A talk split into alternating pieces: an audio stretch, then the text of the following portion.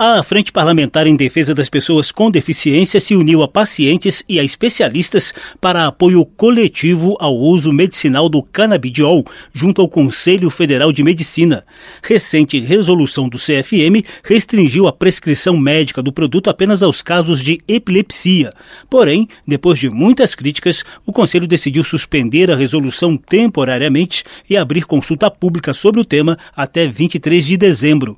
Em reunião técnica na Comissão Comissão de Defesa dos Direitos das Pessoas com Deficiência da Câmara dos Deputados, a coordenadora da Frente Parlamentar, deputada Tereza Nelma, do PSD de Alagoas, anunciou uma série de medidas para pressionar o CFM. Está sendo criado grupo que vai coletar de vocês o material para que a gente envie para o Conselho Federal de Medicina através da consulta pública. A frente também vai fazer uma manifestação nacional e encaminhar para o Conselho Federal de Medicina. Também está prevista a realização de uma reunião técnica conjunta com a Comissão de Direitos Humanos da Câmara para debater o uso do canabidiol diretamente entre pacientes e CFM.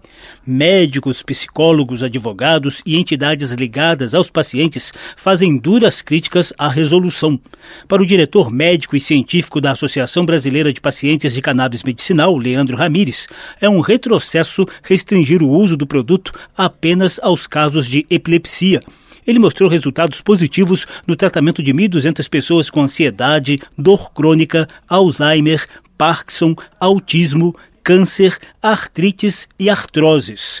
Leandro Ramires ainda acusou o CFM de privilegiar política e ideologia em detrimento de estudos científicos atuais. Como que um conselho que é responsável por regulamentar a profissão de um médico não considera tudo que foi publicado depois de 2014. Então, infelizmente, o Conselho Federal de Medicina estabeleceu compassividade ideológica e política. Outros especialistas apontaram influência da indústria farmacêutica na decisão do Conselho Federal de Medicina. A advogada criminalista Fernanda Fenelon criticou tabus e preconceitos em torno de substâncias derivadas da maconha.